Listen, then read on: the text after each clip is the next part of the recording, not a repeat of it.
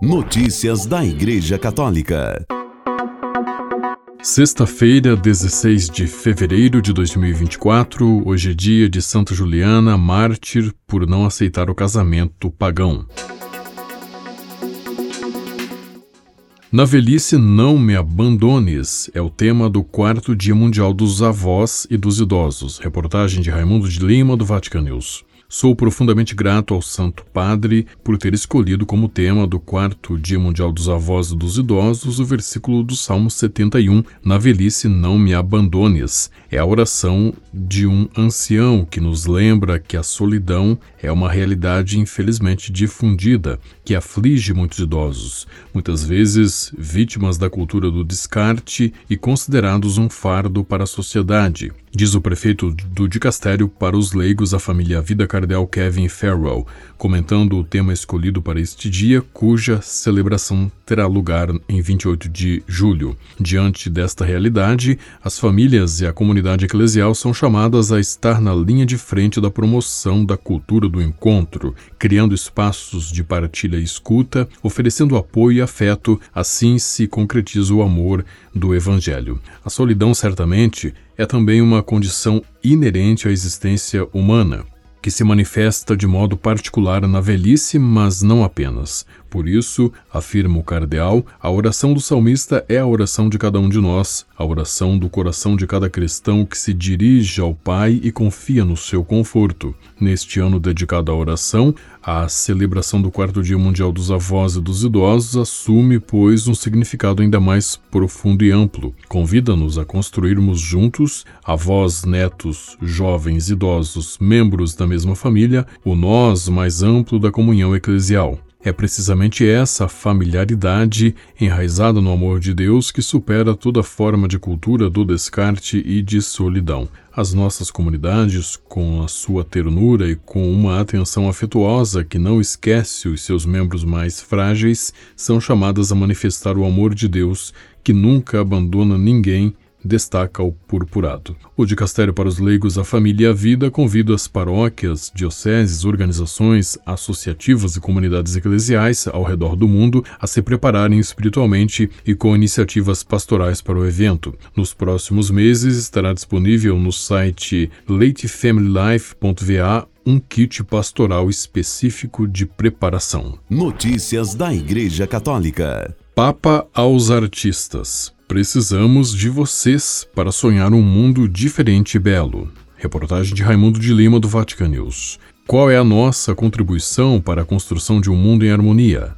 A cultura da beleza sempre nos coloca em movimento. O encontro com a beleza de Deus nos permite partir novamente, recomeçar no caminho rumo às sociedades mais humanas e fraternas. Foi o que disse o Papa à delegação do movimento Diaconie du ou seja, Diaconia da Beleza, recebida pelo Pontífice na manhã desta quinta-feira, 15 de fevereiro, no Vaticano, cujos membros realizam estes dias em Roma o simpósio da Associação Francesa que celebra o décimo aniversário da iniciativa Festival. Em seu discurso, Francisco refletiu sobre três dimensões que a caracterizam: espiritual, evenemencial e residencial. A primeira dimensão é a espiritual. A vocação de vocês é ajudar os artistas a criar uma ponte entre o céu e a terra. Vocês querem despertar neles a busca pela verdade, sejam eles músicos, poetas ou cantores, pintores, arquitetos ou diretores, escultores, atores ou dançarinos ou o que quer que seja, porque a beleza nos convida a uma maneira diferente de estar no mundo. Trata-se de contemplação.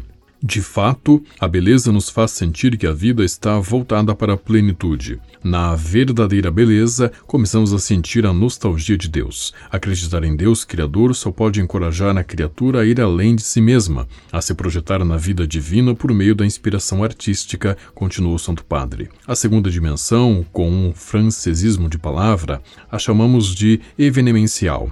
A Associação Diaconia da Beleza ajuda os artistas a restabelecer um diálogo frutífero com a Igreja, por meio de encontros, shows, concertos e apresentações. Trata-se de uma maneira, ressaltou o Papa, de tornar visível a proximidade da Igreja com os artistas, entrando em diálogo com a cultura e a vida deles, sejam eles crentes ou não.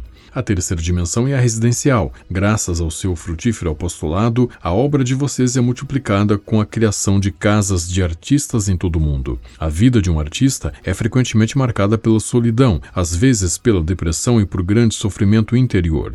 O desafio de vocês é trazer à tona a beleza que está escondida nele ou nela, para que ele ou ela, por sua vez, se torne um apóstolo dessa beleza que gera vida, esperança e sede de felicidade. Uma missão que ajuda a aumentar a dignidade do artista, que não se sente mais rejeitado, incompreendido, marginalizado e excluído. Sigam em frente com isso, exortou Francisco. Irmãos e irmãs, eu os exorto a serem cantores da harmonia entre povos, culturas e religiões. Nossa humanidade é abalada por violência de todos os tipos, por guerras, por crises sociais.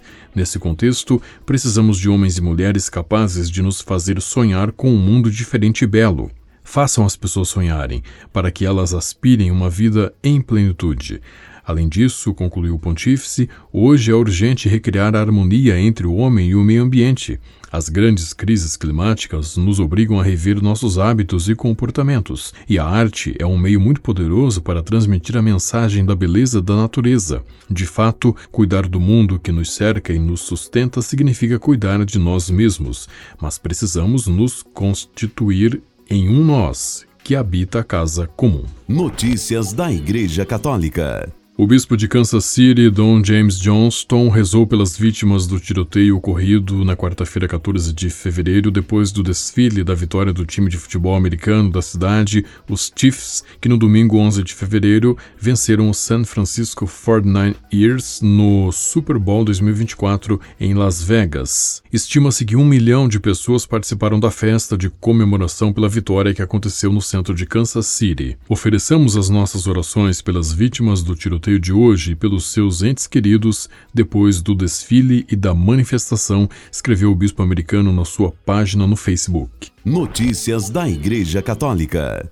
O arcebispo de Belém, no Pará, Dom Alberto Taveira, lamentou o uso da figura de Nossa Senhora de Nazaré no desfile da Escola de Samba Império de Casa Verde, em São Paulo, capital, e pediu respeito à devoção mariana e à fé católica. A escola homenageou a cantora paraense Fafá de Belém e o carro Abre Alas tinha uma réplica da berlinda usada para carregar a imagem de Nossa Senhora durante o Sírio de Nazaré, em Belém. Dentro da réplica estava a filha da cantora Mariana Belém, vestida de Nossa Senhora e sambando. Nós temos que dizer que foi uma absoluta falta de bom senso, que foi um gesto lamentável tanto da escola de samba como da cantora, que se prestou a fazer este desserviço à nossa devoção a Nossa Senhora de Nazaré, disse o arcebispo em vídeo publicado na quarta-feira, 14 de fevereiro, nas redes sociais da Arquidiocese de Belém. Notícias da Igreja Católica. O Papa Francisco exortou os católicos de todo o mundo a se unirem em oração durante a quaresma por aqueles que sofrem os horrores da guerra. Façamos deste tempo uma ocasião de conversão e de renovação interior na escuta da palavra de Deus,